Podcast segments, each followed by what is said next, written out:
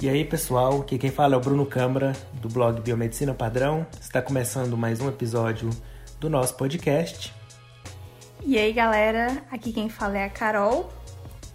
E como vocês viram aí no título, hoje a gente vai falar um pouco de como a gente veio parar aqui no Canadá.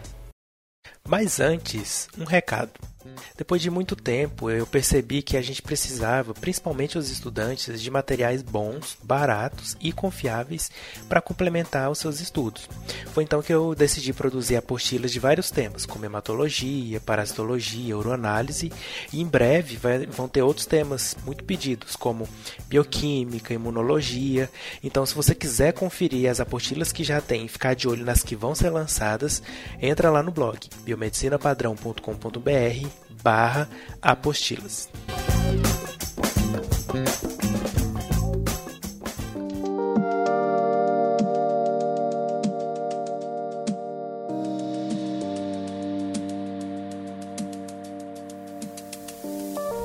Então, bora lá, né? Pra quem não sabe, eu e o Bruno, a gente se mudou pro Canadá em setembro? Início de setembro. Início de setembro. E agora estamos aqui em terras muito geladas, passando muito frio no inverno canadense. Dois biomédicos no Canadá. Isso mesmo. Bom, então, como que tudo começou, né? Primeiro, você estava fazendo, você estava no doutorado, né? Então, como que surgiu essa oportunidade? Então, vamos lá, vamos começar na linha do tempo, né? É... Eu sempre achei muito legal as pessoas que tinham tido alguma experiência no exterior, eu achava muito legal, assim, nossa, fulano trabalhou tanto tempo nos Estados Unidos, na Bélgica, sei lá. Mas não era uma coisa que eu conscientemente achava que eu ia fazer, né? Eu não, eu não, não era exatamente um, um, sonho, uma coisa que eu estava planejando para que acontecesse. Você não teve oportunidade de ir para Ciências Sem Fronteiras na graduação, não? O, quando eu estava na graduação foi uma época de, do auge do Ciências Sem Fronteiras. Infelizmente foi bem próximo do, do fim. Eu teria oportunidade, mas por motivos maiores de meu pai não deixou. eu não fui. E aí na época eu cheguei a olhar o edital, a nota, eu pensei em ir para Austrália, às vezes. eu não sei se teria dado muito certo na Austrália, mas é, eu cheguei a olhar, cheguei até a fazer a prova do TOEFL e depois a calcular quanto ficaria minha nota pelo edital. Daria, seria possível, porém envolvi, envolvia muitas outras questões. Eu morava sozinha e tinha várias coisas no meio. Então aí eu acabei que não fui, mas é aquele tipo de coisa que a gente acha legal, mas a gente nem se acha digno de que aconteça. Então, enfim, é, passei o meu mestrado todo falando que, ah, pensando, ai, ah, não vou fazer doutorado. No fim do mestrado, ops, é, decidi ficar pro doutorado. E aí tava tranquila no doutorado, quando eu tava no. Eu tinha poucos meses, eu tava no início do. Fazendo o processo seletivo, na verdade, pro doutorado. O Bruno me pediu em casamento. E aí, com poucos meses de doutorado, a gente se casou e um, alguns meses depois eu fui para um congresso em que o meu orientador me apresentou essa possibilidade. E aí na hora eu falei, não, claro, eu tenho um, um pequeno defeito que é eu, eu sou uma pessoa muito difícil a dizer, de dizer não para oportunidades. então, é, se, sempre quando me apresentam uma nova possibilidade profissional, às vezes eu podia não estar tá pensando naquilo, mas eu sempre fico muito entusiasmada. Vai pela hype do momento. Nossa, eu fico muito feliz e aí eu vou.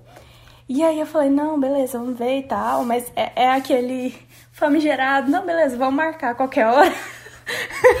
vamos marcar de marcar pra marcar? Vamos marcar de se ver. Vamos, então tá, tchau. Depois a gente marca.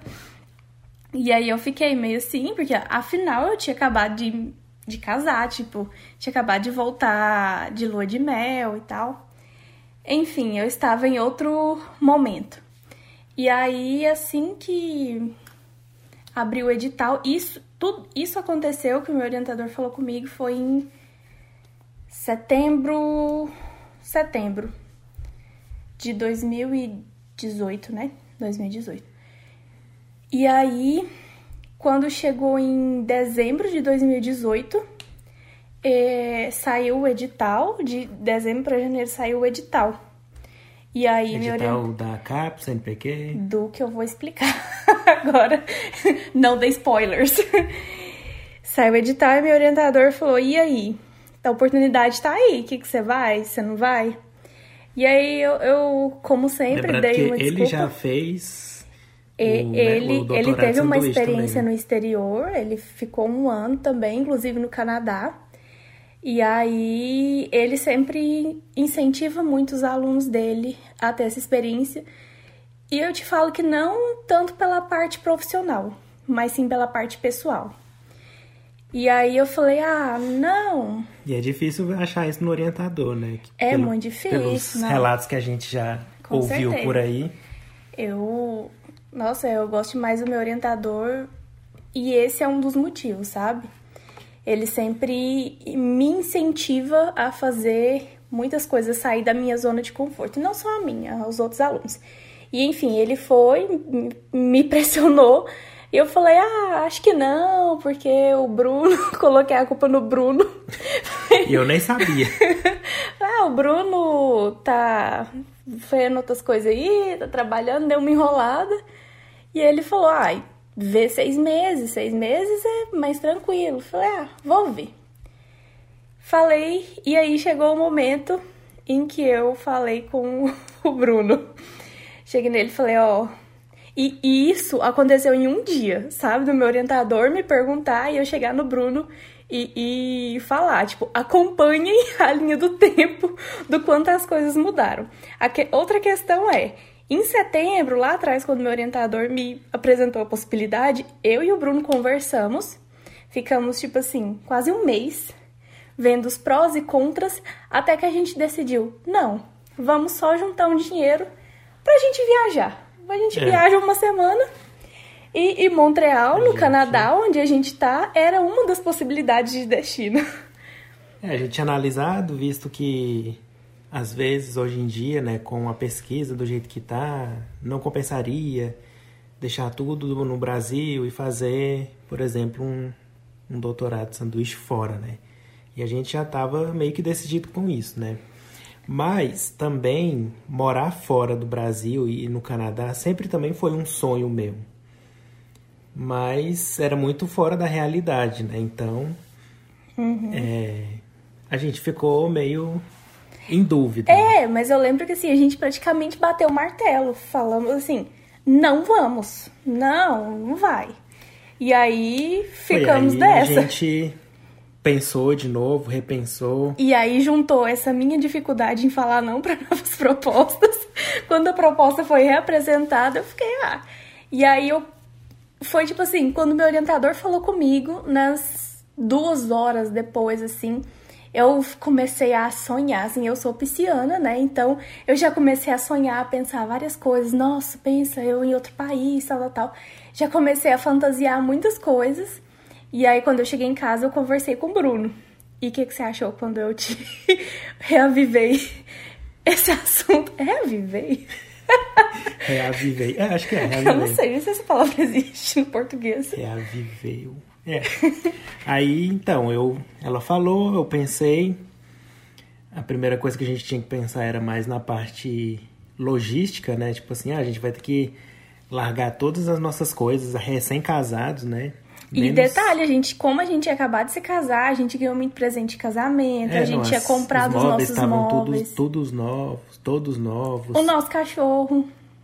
Tinha um cachorro que tinha que se livrar dele, né? Vocês, vocês conhecem, né? Que é o Petri. Gente, ele, gente, contém ironia, tá? Ninguém aqui se livra de cachorro, não. Vocês vão saber do paradeiro dele daqui uns dias. Daqui uns dias, não, daqui uns momentos. E aí a gente pôs na, na ponta do lápis e falou: ah, a gente tem condições de deixar né, a nossa casa, que era alugada aqui, deixar os nossos móveis num lugar, tem dinheiro que dá para, se acaso precisar, tem uma reserva, né, que, eu, que é o que eu falo muito para vocês. E então a gente decidiu ir. Uhum. Né? E aí. Primeiramente, ah, uma coisa. Primeiramente a gente cogitou, né, da, da Carol ir, tipo, só seis meses, e sem mim, mas uma coisa que a gente tinha em comum é que a gente não queria ficar um longe do outro. É, eu né? acho então, que esse é um. Se eu não quisesse ir, ela também não iria. Não porque eu não deixasse, mas porque a gente não queria ficar um longe do outro. Uhum. Né? E aí eu pensei, beleza, já que nós dois vamos juntos, então já vamos ficar um ano, né? Porque ter é. toda essa bagunceira na nossa vida para ficar só seis meses, já bora aproveitar o ano inteiro, né? Já que tem essa possibilidade. Exatamente. E aí, assim, eu acho que dois fatores foram mais que essenciais nessa decisão, nesse dia fatídico, é, que foi o Bruno trabalhar com, com, de, com internet e com blog e isso já nos gerar uma renda que assim não é, não sei o que as pessoas pensam, mas não é uma renda fabulosa. Nossa, o Bruno é rico com isso. Não é assim. O Bruno trabalha pra caramba. É, é realmente, assim, literalmente, dia e noite, fim de semana e feriado. É, mas ele tem essa opção de trabalhar de qualquer lugar do mundo que tenha internet. É, e eu, ah, essa é outra coisa importante falar mesmo, né? Eu não tinha nenhum vínculo é, aqui com empresa, com instituição nenhuma, né? Eu tinha tenho até hoje com a Asgard, né, que eu sou coordenador de curso, sou professor lá também. Conversei com o Jeff Chandler, ele falou: "Não, OK, pode ir. Você continua na coordenação do curso, dá para fazer tudo à, à distância e quando você voltar, continua dando aula tranquilamente". Então, eu estava livre, né, e continuando recebendo a minha remuneração mesmo estando fora do Brasil. Então, isso foi um grande facilitador né? Para muitas pessoas, você talvez teria que largar um emprego né, de carteira assinada, uhum. um concurso. Então, a pessoa pensaria muito antes de deixar alguma coisa garantida aqui no Brasil, né, para passar um ano e depois né, ter uhum. que voltar, porque é, como vocês vão ver mais para frente, a gente tem é obrigado a voltar para o Brasil, então não teria como a gente morar aqui para sempre, né? Uhum. E aí a outra questão que foi de suma importância foi a gente já ter uma organização financeira que desde antes da gente se casar a gente sempre se preocupava com isso, então a gente tinha uma reserva de emergência. É, por mais que é, eu vou explicar exatamente como esse processo é feito, a parte mais burocrática de financiamento e tudo mais, mas muitas despesas são por conta da gente. É, então, muitas despesas é, o fato da gente ter uma reservinha guardada e ter um pouco dessa liberdade nos proporcionou tomar essa decisão um pouco mais tranquilos, porque eu penso que às vezes se fosse um casal em que o, o marido ou a esposa é, trabalhasse em um emprego fixo, com carteira assinada ou concursado, ou de qualquer outra forma, ou tivesse uma empresa e tivessem, às vezes, dívidas pagando financiamento de uma casa, às vezes não teria sido tão fácil. Né? É, mas tem muita gente também, por exemplo, muita gente no doutorado é solteiro e às vezes ainda mora com os pais. Nesse caso, seria mais fácil ir, né? Porque você ah, só levaria certeza. a sua mala, não teria que cuidar de imóveis, né? De ter que deixar a sua casa. Então, eu acho que muita gente mas não pra teria a melhor companhia do mundo? É mais fácil. Né? Junto. É, mas no nosso caso, né? Então. É. Então... A gente já estava junto, já estava casado, né? Então, uhum. Então essa foi a, a nossa possibilidade, né? Uhum. E, e aí a gente conversou isso tudo em um dia, né? Meu orientador me falou, a gente conversou, decidiu. Só que a princípio, é, a minha oportunidade era para ir para um, um determinado local dos Estados Unidos. Mas aí é, a gente pensou de ir para outro lugar, que foi no caso aqui para o Canadá, como meu orientador tinha feito o doutorado de sanduíche dele também no Canadá, e aí falamos, ah, bora lá, né? Vamos tentar para lá também. E aí que no outro dia eu cheguei no meu orientador, conversei com ele, falei, olha, conversei com meu esposo, é, decidimos isso, isso isso. Você acha que tem a possibilidade da gente ir para o Canadá? E aí ele foi super solícito e já me passou o meu primeiro desafio.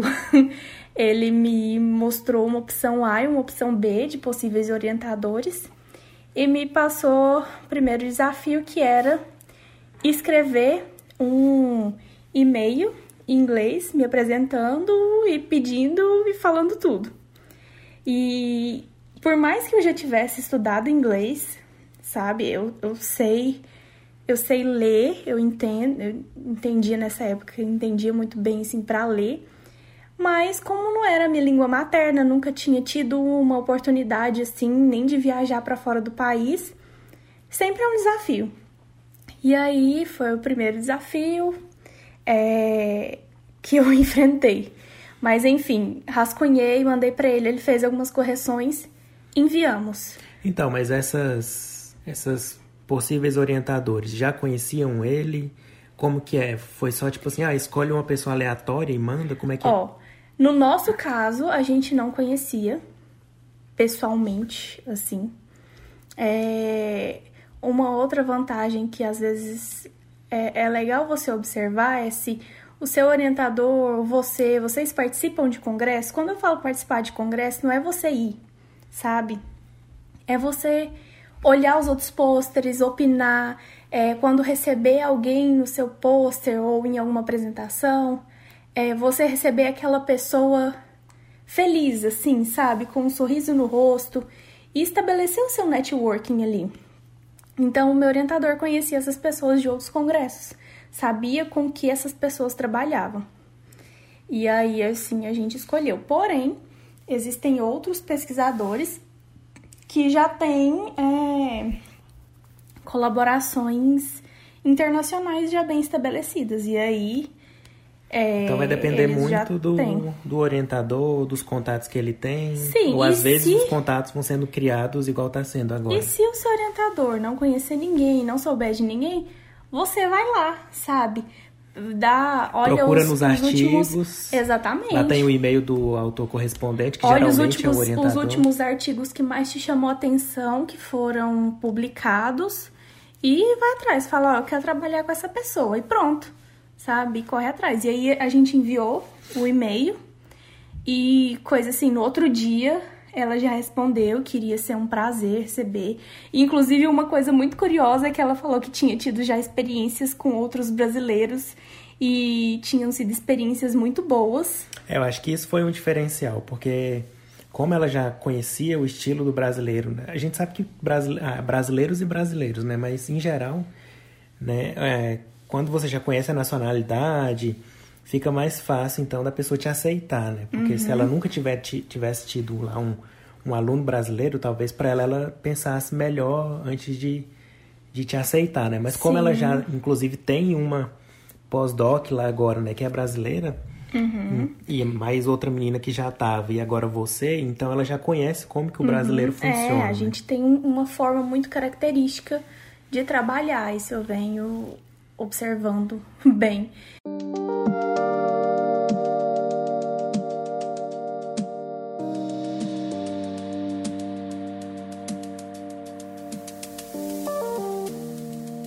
Então, é... mas a, no processo seletivo, você já tem que ter, então, o orientador do outro país já escolhido. Sim, sim. o que acontece? É, eu vim pelo programa. A gente está falando aqui doutorado sanduíche, mas é porque o programa de fomento se chama Programa de Doutorado Sanduíche Exterior. Ele é fomentado pela CAPES. E existem outros dois tipos de programa. Existe o programa de doutorado sanduíche também pelo CNPq, que tem algumas mudanças no edital. Eu não vou falar aqui porque eu não conheço muito bem, mas quem tiver interesse depois na página do CNPq sempre tem novidades. E existe também o CAPSPRINT, que é de doutorado sanduíche, mas o processo seletivo também é diferente. No CAPSPRINT é contínuo e para programas de notas maiores. No caso, o que se encaixava para mim era o doutorado sanduíche da CAPES.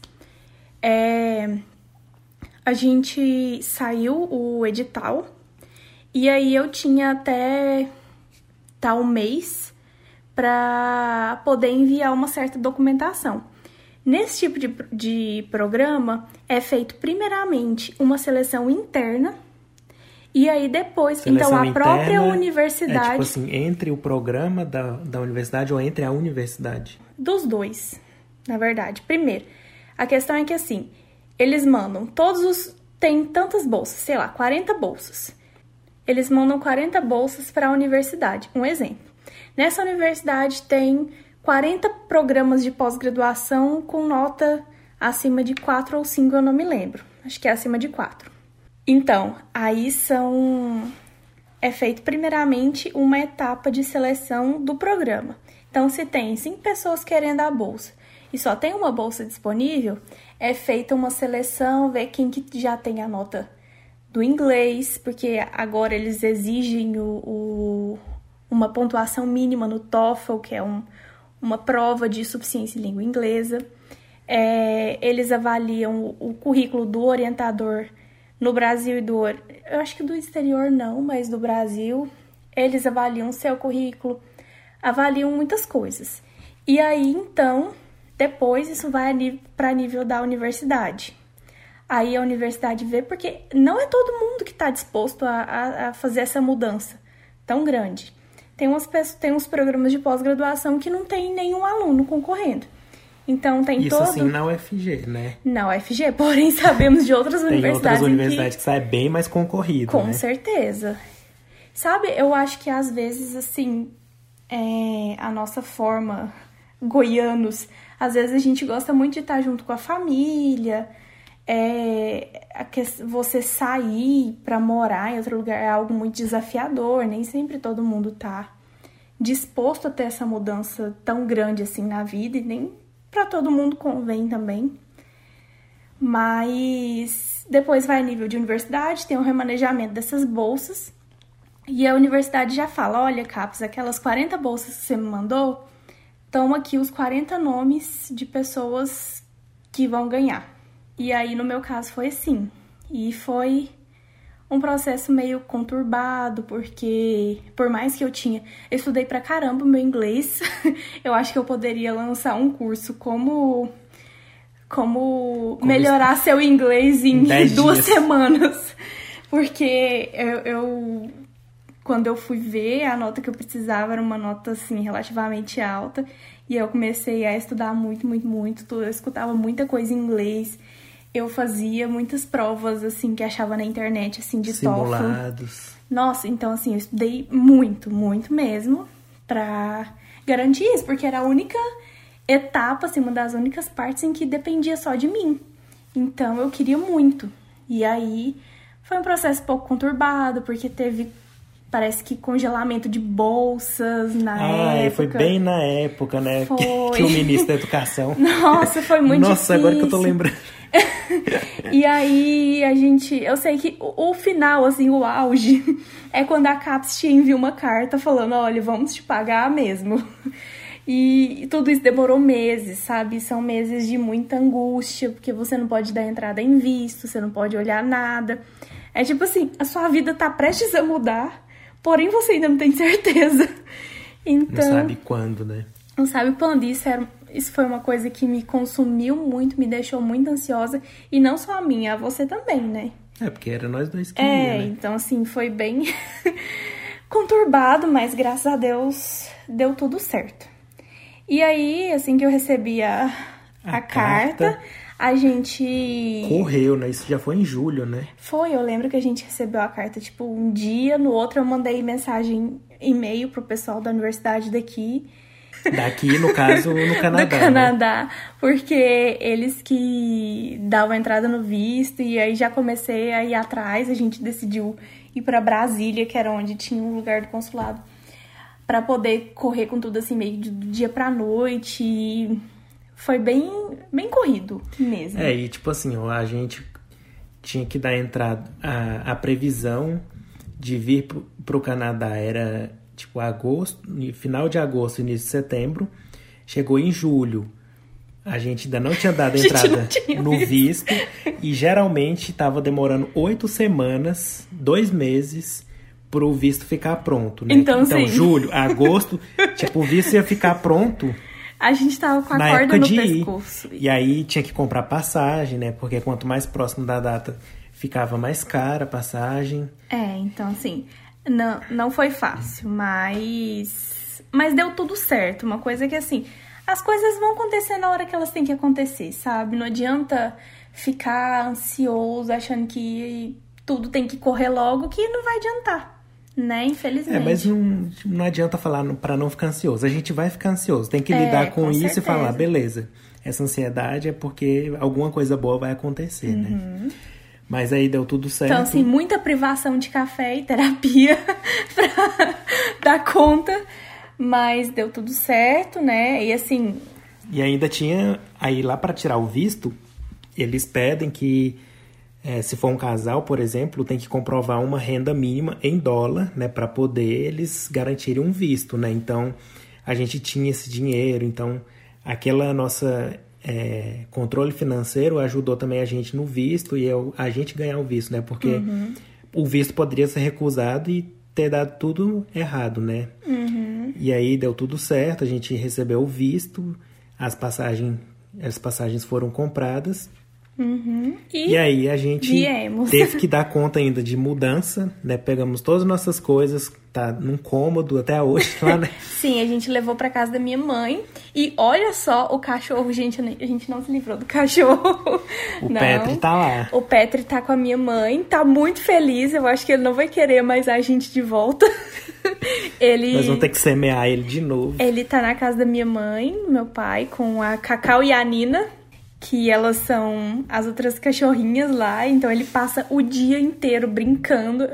Ele tá muito feliz, muito feliz. Eu olho as fotos e eu fico morrendo de saudade dele, eu olho as fotos, os vídeos, tipo, ele não tá nem aí. Às vezes eu ligo no na videochamada assim do WhatsApp, tento conversar com ele, ele passa longe de me olhar.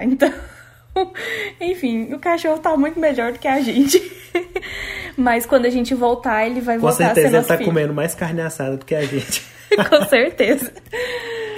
Ele vai voltar a ser o nosso filho quando a gente voltar.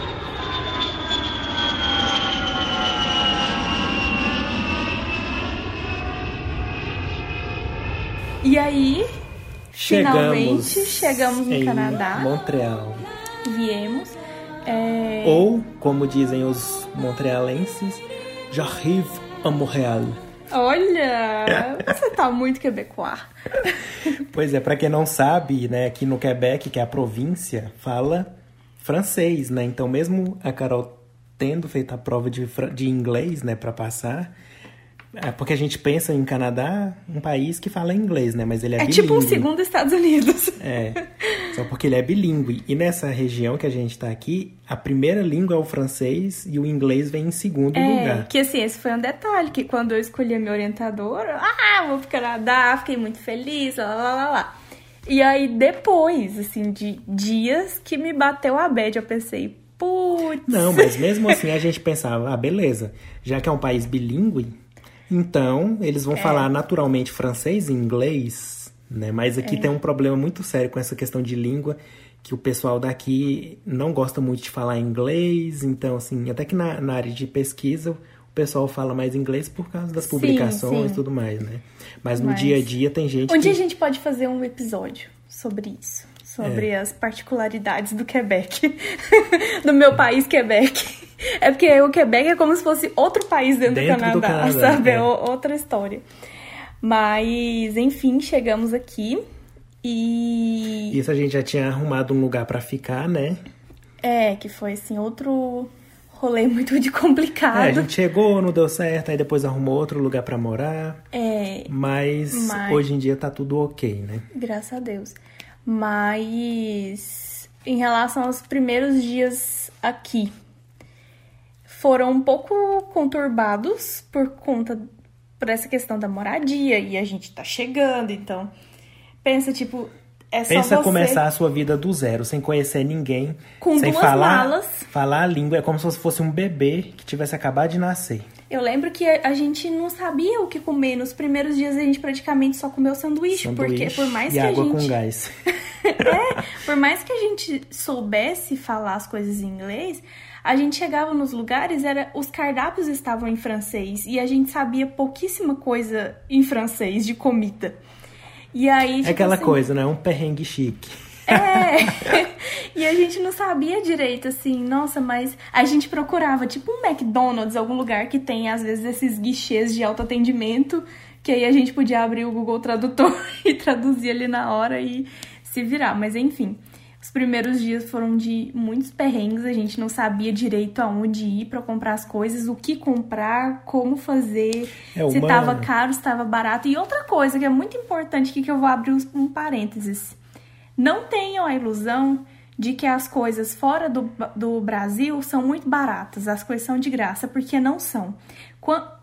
As coisas são baratas para quem está viajando para fora do país, já com o intuito de comprar determinadas coisas. E coisas Sabe? bem específicas, né? Coisas bem específicas. Porque nem tudo compensa comprar, né? Depois da conversão. É, e assim, E é a gente tem a impressão de que aqui você vai chegar, tipo assim, você vai comer com um dólar no McDonald's.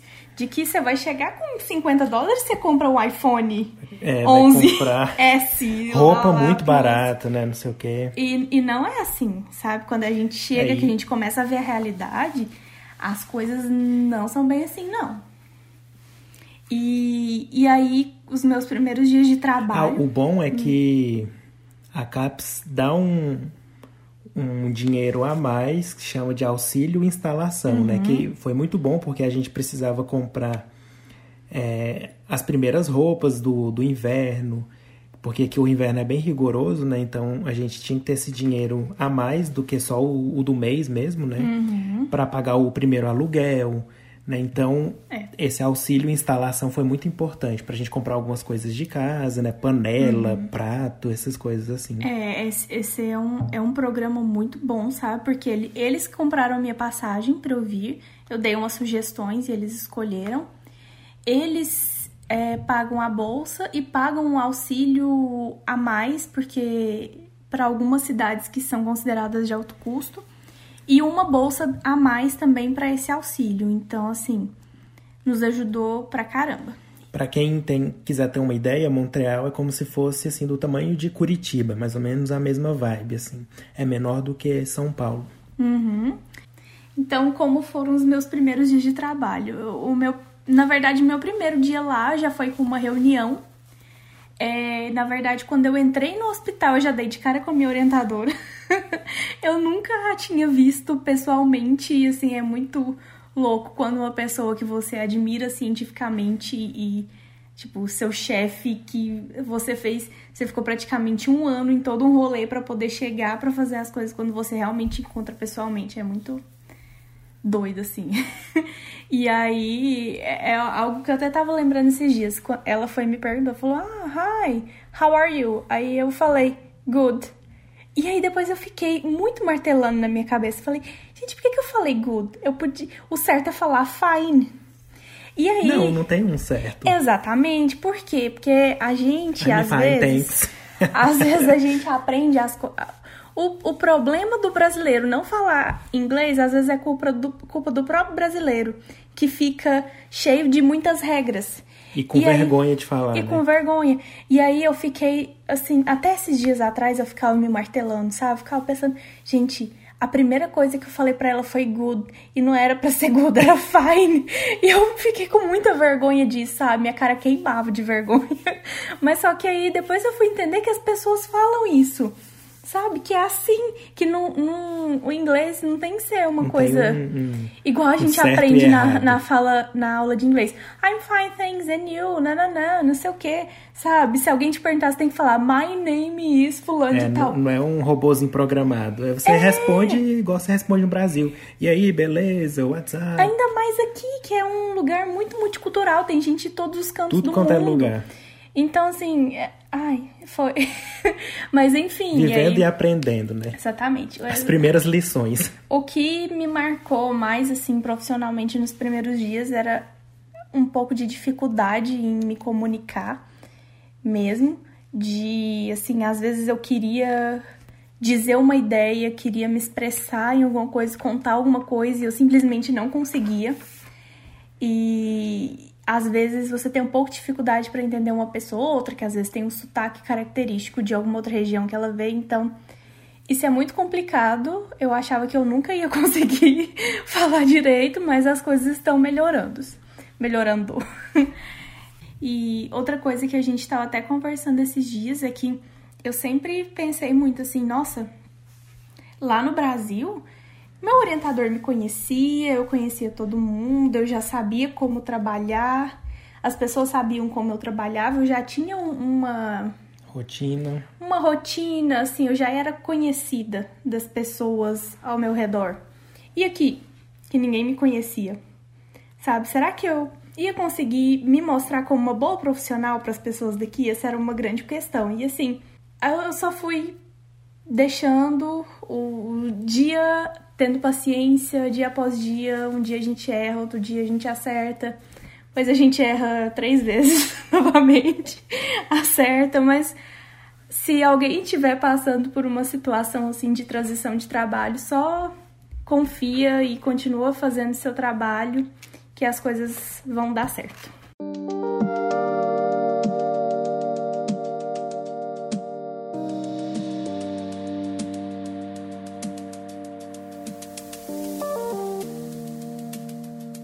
Bom, e aí, já que você chegou lá, como que foi então você ter toda uma experiência de pesquisa no Brasil, né, de, de, de, um laboratório no Brasil, de todos os perrengues que o brasileiro passa, né, o pesquisador, chega aqui no Canadá, é, é foi muito diferente do, do que você estava acostumada? Conta aí pra gente essas sim, diferenças. Sim e não.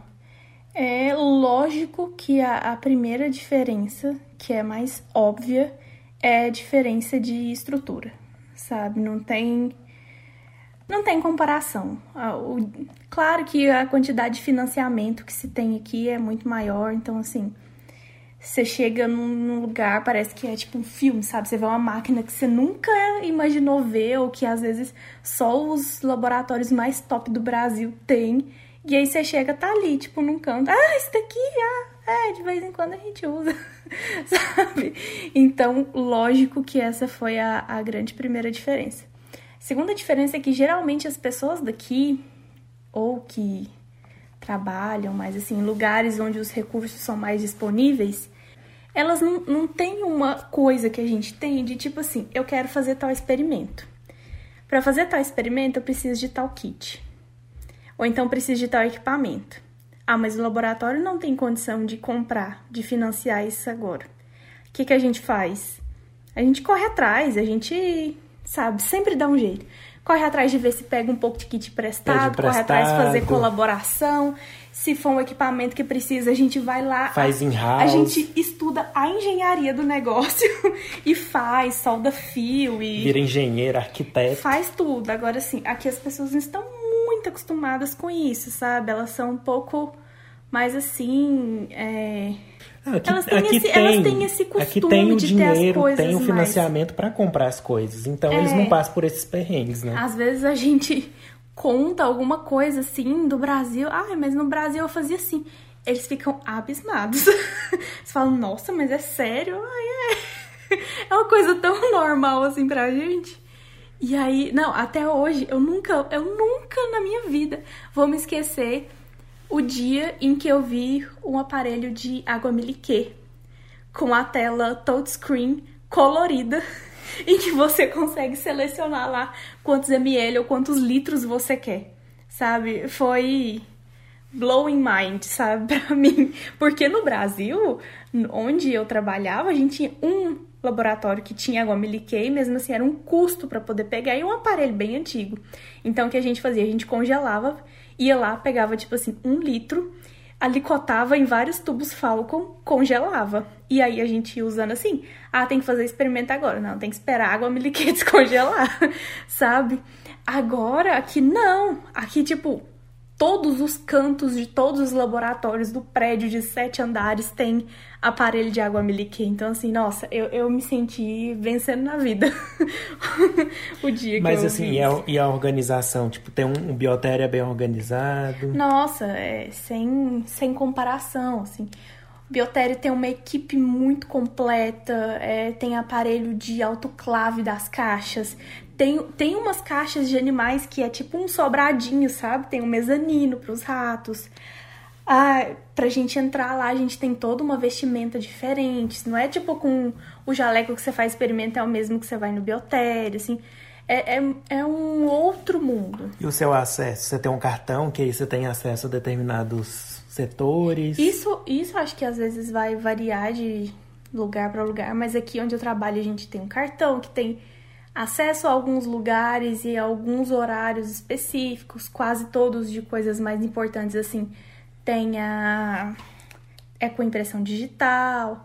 Então, assim, tem, existem. É são várias coisas acesso, de né? logística que são diferentes, porém. Se acontecer alguma merda, todo mundo sabe quem É. foi. Porém, é uma coisa, assim, muito.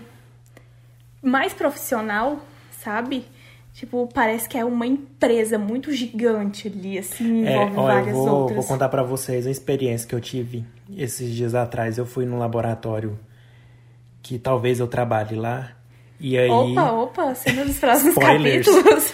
E aí, é, eu fui num- numa reunião lá do laboratório com todos os membros do laboratório e eu nunca tinha sentido a pesquisa científica como um trabalho igual nesse dia. Tipo, todo mundo sentado numa mesa, discutindo o artigo, não como se fossem estudantes, mas sim como profissionais, discutindo aquilo ali profissionalmente, que aquilo ali geraria E parece uma coisa de filme. É, porque muito. é uma sala de reunião com o ori- o orientador sentado na ponta e uma sala de reunião, tipo assim, com uma TV zona É. e, e com a vista pra cidade. Aí tem uma janela toda de vidro que dá pra ver a- a- uma vista assim da cidade, então Ai, é realmente desconcertante pra é gente. realmente muito discrepante com o que a gente está acostumado, pelo menos lá em Goiás, né, Uhum. em relação à pesquisa.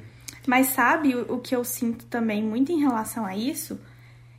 É muito bom você se sentir reconhecido como um profissional, como um pesquisador, porém, com grandes Poderes, Poderes. vem grandes responsabilidades. mu- né? muitas responsabilidades.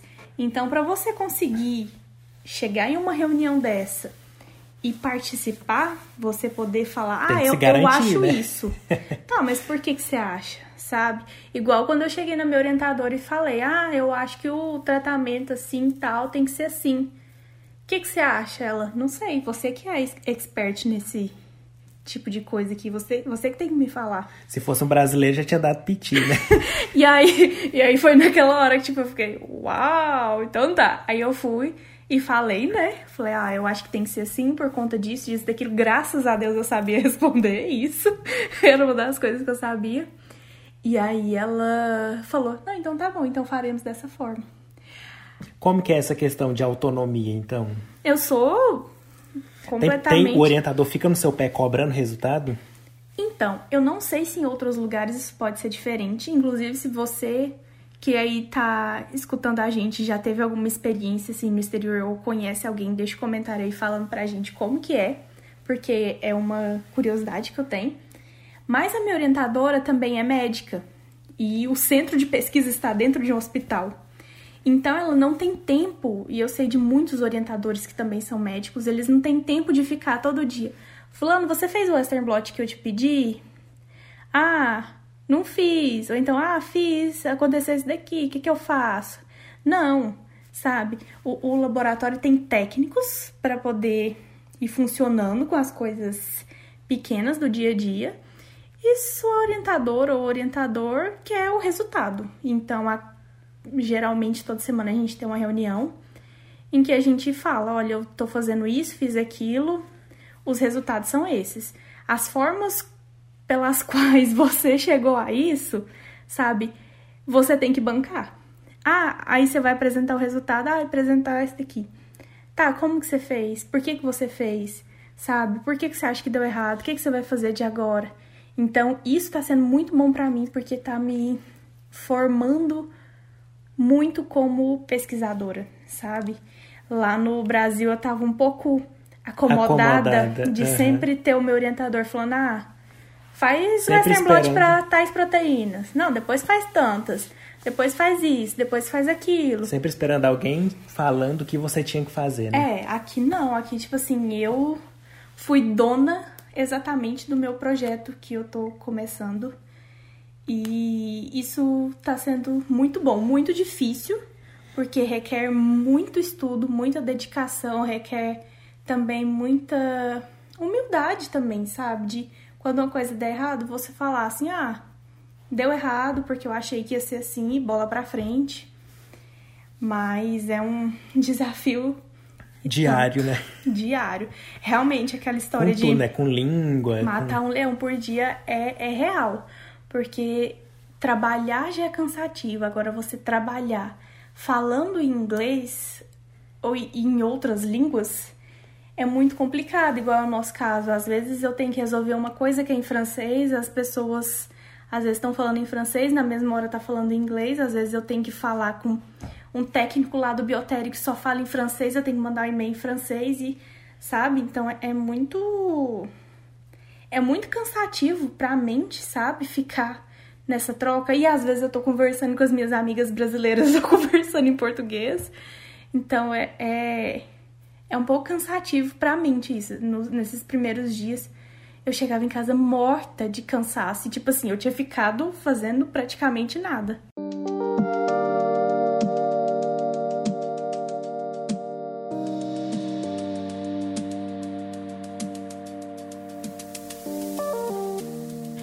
Então, depois de passar por tudo isso, de viver esse um ano aqui no Canadá, ter deixado casa, tudo, para ter essa experiência, quais são as suas perspectivas em relação a voltar para o Brasil, terminar o doutorado, uhum. vai, quem sabe voltar para aqui, como que tá a sua cabeça aí nesse momento? Lembrando que a gente está agora na metade do Sim, a gente do tá caminho, né? Entrando no, no sexto do quinto mês. pro sexto mês, né? Então assim, estamos praticamente na metade. Até agora parece que ao mesmo tempo, o tempo passou muito rápido, porém eu já consegui fazer muita coisa, o que é muito bom. É, não me arrependo em nem um segundo de, de ter vindo, sabe? É, tá sendo uma experiência muito, bom pra, muito boa para mim, tanto profissional quanto pessoal, quanto a gente como casal, sabe? É, é algo muito muito louco, sabe? Você sair para um lugar assim, conhecer outras culturas é, é muito bom. É, a CAPES dá uma tem uma regra em que você tem que voltar para o Brasil e ficar no Brasil um período igual, período de tempo igual ao que você ficou fora. Então, como eu vou ficar aqui um ano, eu tenho que ficar um ano lá. Porém, vai ser bom também porque eu ainda preciso, ainda não qualifiquei, eu tenho que qualificar, escrever a tese, tem muita coisa aí ainda pra, pela frente. É, se eu vou voltar, não sei. Você não falou lá que não consegue falar não para as oportunidades? Vai que a, a sua orientadora fala assim: é, quando você terminar lá, passar o seu período, eu quero te contratar. Vem aqui para o Canadá. O que, que você faria? Eu espero que ela fale isso. Porém, eu não, eu não sei, porque não é uma escolha Você vai dar depende... conta de falar não? Não sei, será? Vou ter que voltar aqui. Quem continuar acompanhando a gente vai saber. É. É, eu não sei, porque é uma escolha que não depende só de mim, depende do Bruno, depende de como a gente vai ficar com a nossa família. É, é tudo muito bom, porém tem as partes ruins, sabe? Tá longe da, da nossa família, a gente perde muitos momentos, a gente quer começar a construir a nossa, né? A gente tem muita saudade do Petro também. Vou ser sincera. É, tem, tem muita coisa, assim, sabe, ainda pela frente. A gente tem uma coisa que, quando a gente vem, você começa. Você começa a ficar imerso muito na cultura, você se acostuma com o país, se acostuma com o local, você se esquece um pouco dos problemas do Brasil. Então, é. assim, eu Aí não só, me só lembro. fica a saudade, né? É, eu tenho saudade de quê? De coxinha, de gente. Churrasco. De gente gritando na rua. Ah, de todo, não, todo mundo chega, se abraça. Aí você já tá exagerando. Lembra aquele cara que passava no apartamento? Gritando, todo dia. Gritando todo dia. De tipo assim, de poder conversar em português, de resolver tudo em português, de fazer tudo em português, sabe? É, a gente fica com muita saudade de muita coisa. Mas eu, eu não me lembro direito como que é sair na rua no Brasil, sabe? A gente pra sair na rua no Brasil tem que esconder o celular. E olha que a gente nem morava numa das piores cidades, mais violentas. É, que a gente anda qualquer hora do dia, qualquer hora da noite gente com o computador dentro do ônibus trabalhando lá mexendo. É, né? Então o que mais é muito vê estranho, né? É gente com MacBook no computador lá, tipo. No, no ônibus. No ônibus. Ah, ah, é muito, é muito diferente, assim. Já aconteceu o quê? Algumas vezes, de às vezes eu ir pra congresso, alguma coisa assim, ter um jantar, sair pra jantar com alguém. E aí eu, às vezes, tomar vinho, de boa. Eu volto pra casa, sozinha, com fone de ouvido, mexendo no celular. Esses dias eu, eu tava em um congresso, em uma situação dessa, lá no centro, bem no centro mesmo da cidade, no miolo. Fui, peguei metrô, sozinha e assim, zero de medo de acontecer alguma coisa comigo. O Bruno também me esperando em casa, assim, de boa, Tranquilo. sabe? A gente compra coisas, assim, é, às vezes algum eletrônico, alguma coisa assim na rua, sai com a sacolinha, assim, balançando no ônibus, de boa. Aqui a gente não precisa nem olhar direito para atravessar a rua. É, você pisou né? na faixa de pedestre, pisou, a preferência é sua. É, acabou. É... é tipo assim, realmente é um, um país desenvolvido, um país que as é. pessoas são é, educadas, né, como cidadãos. Você tá no ponto de ônibus, não importa quem tá aglomerado. Chegou o ônibus, todo mundo sabe quem chegou primeiro e espera, faz a filinha certinho, espera as pessoas entrarem. Então, assim. Você não precisa nem dar a mão pro ônibus. O ônibus, já, o ônibus já para automaticamente. Mesmo se ele não sabe se você vai subir ou não, ele para. É coisas assim, é. pequenas, né? Que no Brasil a gente não tem. Mas tem outras coisas no Brasil também que são boas, que aqui a gente não gostou, né? E Sim. Se pudesse juntar os bons de cada um dos países e fazer um país novo, a gente moraria. Levava a família. Tem principalmente, o, acho que o que eu mais sinto saudade do Brasil é o sol, é o calor. que é uma coisa que todo. A gente Calma, tava no mas Brasil. o inverno aqui vai acabar e é, depois vai, as folhas vão. Sim, vão nossa, vocês não têm noção do quanto o, o sol faz falta pra gente, assim, fisiologicamente e tudo mais. E o inverno é, é um é muito atípico pra gente o primeiro é inverno. Sol... Desde que a gente chegou aqui, todo mundo falava, ah, vai ser o primeiro inverno. E a gente ficava assim, uai, mas beleza, vai ser o primeiro inverno, mas vai ser o primeiro outono, primavera, verão, tudo, né? E aí, depois que a gente foi entender por que, que todo mundo falava que, ah, então o primeiro inverno. Porque é uma época muito desafiadora pra gente, é, sabe? O sol nasce tarde, dá três horas da tarde já tá escuro, né? E a gente tem que se acostumar com isso. É. Eu sofri menos do que a Carol, mas é, até a gente se acostumar, né? É difícil. Uhum. Mas agora já tá voltando, quase chegando na primavera já, né? Graças a Deus. E, e aí... mas você sabe que hoje a técnica do laboratório me falou que vai começar a, a melhorar em abril só. É, mas. então. Mas enfim, assim, é, é muito bom, mas tem, tem os prós e tem os contras. Então, assim, eu acho que ainda tá muito cedo pra gente dizer se a gente volta ou não. Se a gente vai querer viver aqui ou não. Ah, a gente vai querer ter filho, a gente vai querer criar o nosso filho aqui ou lá. Então, assim, não tem como saber isso agora. A gente precisa voltar pro Brasil. Mas... reviver como é a vida brasileira e repensar tudo. Eu tenho um ano para isso. Você então. acha que com essa sua experiência aqui no exterior vai te trazer algum benefício como pesquisadora no Brasil ou como professora, passar num concurso? O que, é que você acha?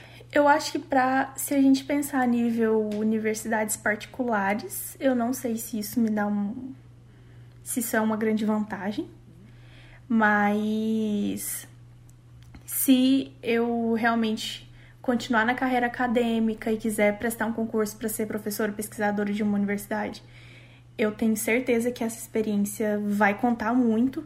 Primeiro, de estar aqui, eu acho que isso. Eu nunca cheguei a olhar direito um edital de concurso, mas eu acho que vale pontos.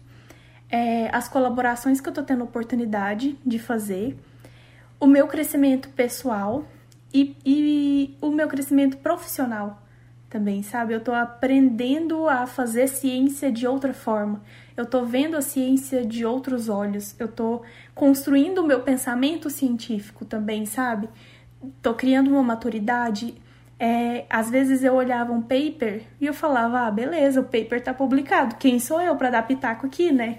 Agora não, agora eu já consigo distinguir, ah, eu acho que poderia ter feito isso, aquilo, se eu tivesse em uma banca eu saberia arguir, eu saberia é, é, comentar sobre aquilo. Então eu acho que eu tô criando uma maturidade muito legal, sabe? Muito, muito boa. Você acha que daria conta de liderar um laboratório futuramente, como a sua orientadora faz hoje, ou seu orientador, de ter os seus próprios alunos, pesquisadores ali? Eu gostaria muito. Não, mas você acha que essa experiência te deu mais sim, embasamento para um dia chegar nesse claro nível? Que eu, claro que eu preciso crescer muito até chegar lá, mas tudo isso está me moldando como uma cientista, digamos que modéstia à parte, muito legal, sabe?